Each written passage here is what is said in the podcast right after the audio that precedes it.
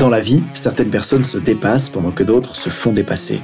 Bienvenue sur Obsession Progression, le podcast des compétiteurs qui sont obsessifs de l'amélioration. Je m'appelle Nathan Delacoste, je suis préparateur mental spécialisé dans les sports extrêmes. J'accompagne surtout des athlètes internationaux comme les skieurs et snowboarders en équipe de France. Dans ce podcast, je partage les coulisses des séances et des prises de conscience avec l'intention d'emmener votre mental au plus haut niveau en entraînant l'humain derrière la machine. Pour cette quête de performance, je vous parle à la fois mindset, cohésion de groupe, discours d'avant-match, résilience et gestion des émotions.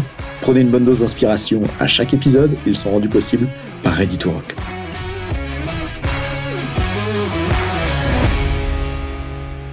Qu'est-ce qui est commun à tous les sportifs, les entrepreneurs, les enfants, les étudiants, les salariés, les entraîneurs et tout ça? En fait, qu'est-ce qui est commun à tous les êtres humains? Eh bien, on a tous déjà espéré de progresser vite, beaucoup plus vite.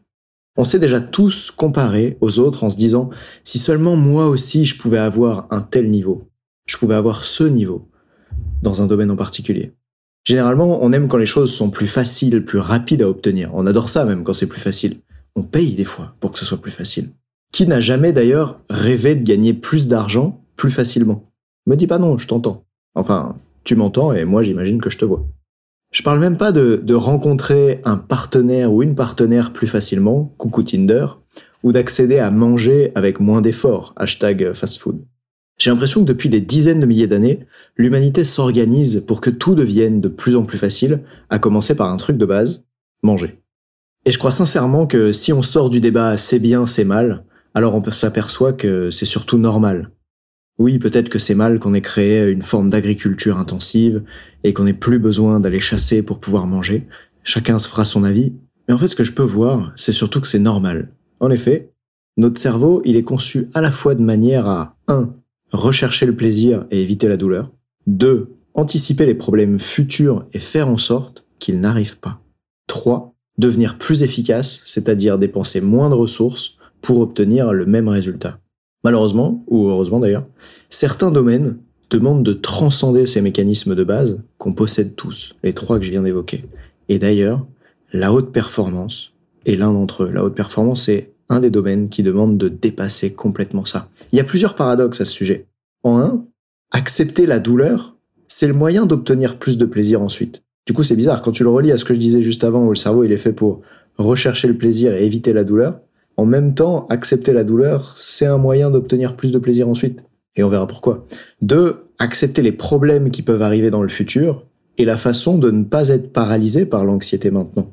Regarde les athlètes qui ont peur dans le futur qu'il se passe quelque chose de grave en compétition, qui ne sait pas les résultats qu'ils veulent. Ils sont paralysés par l'anxiété maintenant, ça les crispe, des fois même des jours avant la compétition. Trois, accepter de dépenser beaucoup, beaucoup de ressources est le moyen pour devenir ensuite plus efficace. Par exemple, 1. Bah, en snowboard, euh, accepter la douleur des chutes te permet ensuite de prendre beaucoup plus de plaisir à envoyer des plus gros tricks. Tricks traduire euh, figure en français pour ceux qui n'ont pas le langage du freestyle. D'ailleurs, euh, en cyclisme, accepter la douleur, c'est probablement l'unique chemin pour prendre plaisir à monter sur le podium d'une étape du tour.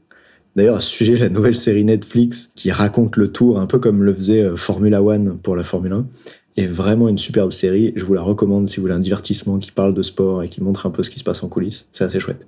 Tu te souviens quand je disais que, deux, accepter les problèmes qui peuvent arriver dans le futur, c'est la façon de ne pas être paralysé par l'anxiété maintenant? Ouais, regarde, il y a un paradoxe là-dessus. Par exemple, dans une relation amoureuse, t'es obligé d'accepter la possibilité d'être blessé plus tard, sinon ta peur de souffrir, elle t'empêchera de t'engager pleinement dans la relation. Hashtag obsession progression, on fait même des conseils de love maintenant. Non, je plaisante, mais je pense que c'est intéressant des fois d'aller chercher dans d'autres domaines de vie pour que tu comprennes comment ça s'applique au sport. 3. Un joueur de tennis est amené à répéter mille fois le même coup droit pour qu'il soit enfin plus efficace. Qu'il envoie la balle plus fort avec moins d'efforts, que la trajectoire soit plus fiable avec moins de déchets. Ça, ça demande vraiment beaucoup d'entraînement pour au final faire un geste qui soit plus efficace en faisant moins d'efforts. Bref, t'as compris, faire du sport et notamment du sport de haut niveau, c'est assez contre-intuitif. Et pourtant, bah, il y a certains êtres humains, comme toi et moi, qui en ont fait une passion. Enfin, moi surtout, d'accompagner les gens qui font du sport de haut niveau. Et parfois, après énormément d'efforts, t'es récompensé. Et pour moi, c'est ce qui m'est arrivé ces derniers jours, loin des terrains. La chaîne YouTube Nathan Delacoste a dépassé les 1000 abonnés. Et je sais que ce nombre, il peut paraître petit quand on voit qu'il y a des youtubeurs qui ont plus de 10 millions d'abonnés. Mais dépasser 1000 abonnés, pour moi, c'était vraiment un chiffre important. En fait, après 89 vidéos produites sur la chaîne YouTube, j'ai enfin dépassé ces 1000 abonnés et ça fera bientôt 4 ans que j'ai commencé à développer cette chaîne YouTube.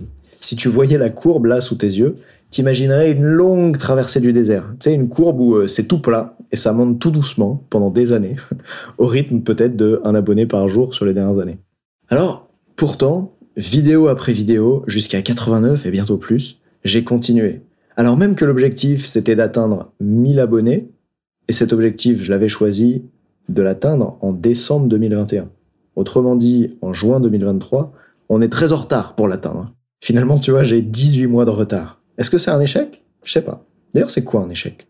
Moi, je voudrais te dire, voici pourquoi j'ai continué, malgré le fait que chaque mois depuis 18 mois me rappelle que je suis pas au niveau où je voulais être.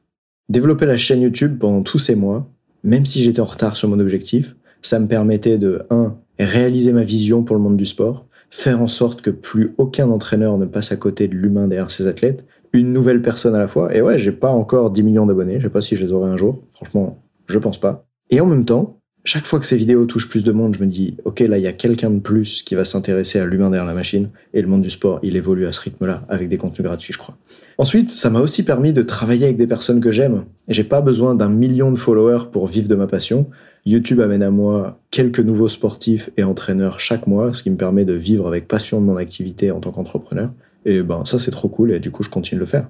Troisième chose, ça m'a permis de vraiment transformer ma prise de parole en public. C'est difficile de parler seul face à des vidéos. Et probablement que c'est grâce à ça aussi que j'ai réussi mon premier TEDx, à force d'apprendre à parler en facecam sur YouTube. Du coup, tu peux te demander c'est quoi la morale de l'histoire que j'aimerais que t'emportes avec toi? C'est que le chemin vers nos objectifs, il est parfois, souvent même, beaucoup plus long qu'on l'imagine. Moi, le chemin, il a mis 18 mois de plus que prévu. Est-ce que toi, tu es prêt à attendre 18 mois de plus pour obtenir ce que tu veux? Et puis, si l'objectif, il est bien conçu, vous atteignez des choses extraordinaires en le poursuivant, même si vous ne réussissez pas à temps. C'est-à-dire quand j'ai fixé cet objectif d'atteindre les 1000 abonnés sur YouTube, je savais déjà que ça dépendait pas uniquement de moi, parce que je ne suis pas mes abonnés. Il y a que toi qui peux cliquer maintenant pour t'abonner si t'es pas encore abonné. Mais par contre, je sais que en faisant les efforts pour atteindre ce résultat numérique là, eh bien, ça me permettait à moi de devenir qui j'avais envie de devenir. Par exemple, quelqu'un qui communique beaucoup mieux à l'oral. Alors, mais pour terminer cet épisode, non, je plaisante, tu sais bien qu'à chaque fois que je dis ça, c'est pas fini. c'est pour te garder jusqu'au bout. J'aimerais vous dire, te dire, merci d'avoir contribué de près ou de loin à faire grandir la chaîne YouTube, à faire qu'elle touche plus de monde et qu'elle aide gratuitement tellement de compétiteurs. Vos clics, vos heures d'écoute, vos partages, vos applications sur le terrain sont une grande contribution. D'ailleurs, j'adore recevoir sur Instagram ou dans ma boîte mail des infos à propos de comment vous avez obtenu des infos dans ma chaîne YouTube ou le podcast et vous avez appliqué ça sur le terrain et que ça vous amène des résultats dingues. J'adore vraiment quand vous m'envoyez ces messages-là. Continuez de le faire, ça m'encourage beaucoup. D'ailleurs, tu vois, si on parle des chiffres, on est dans cette situation où depuis que j'ai lancé la chaîne YouTube, il y a eu plus de 41 000 vues qui ont été enregistrées, plus de 3600 heures de visionnage. Et donc même si on n'est pas à 10 millions d'abonnés, tu peux imaginer l'impact que ça peut avoir dans le monde du sport. En tout cas, les gens que ça aide et qui viennent m'en parler en même temps, qui se sont servis en fait de la chaîne YouTube pour progresser. Ben, je crois qu'avec 3600 heures de visionnage, il y a de quoi.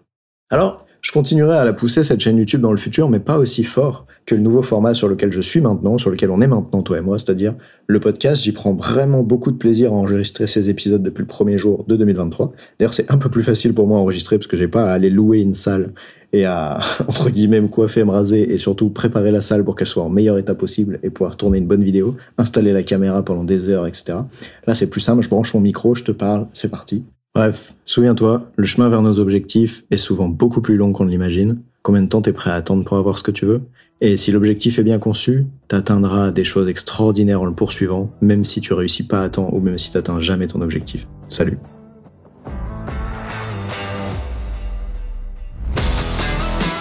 On dit souvent que le mental c'est 70% de la performance à haut niveau, pourtant rares sont ceux qui l'entraînent au moins 10% du temps.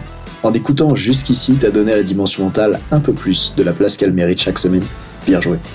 Ma mission audacieuse, c'est d'aider le monde du sport à se transformer en profondeur et je veux faire en sorte que plus aucun coach ne passe à côté de la psychologie de ses athlètes. C'est pour accomplir ça que je crée une tonne de vidéos sur YouTube et des épisodes comme celui que tu viens d'écouter.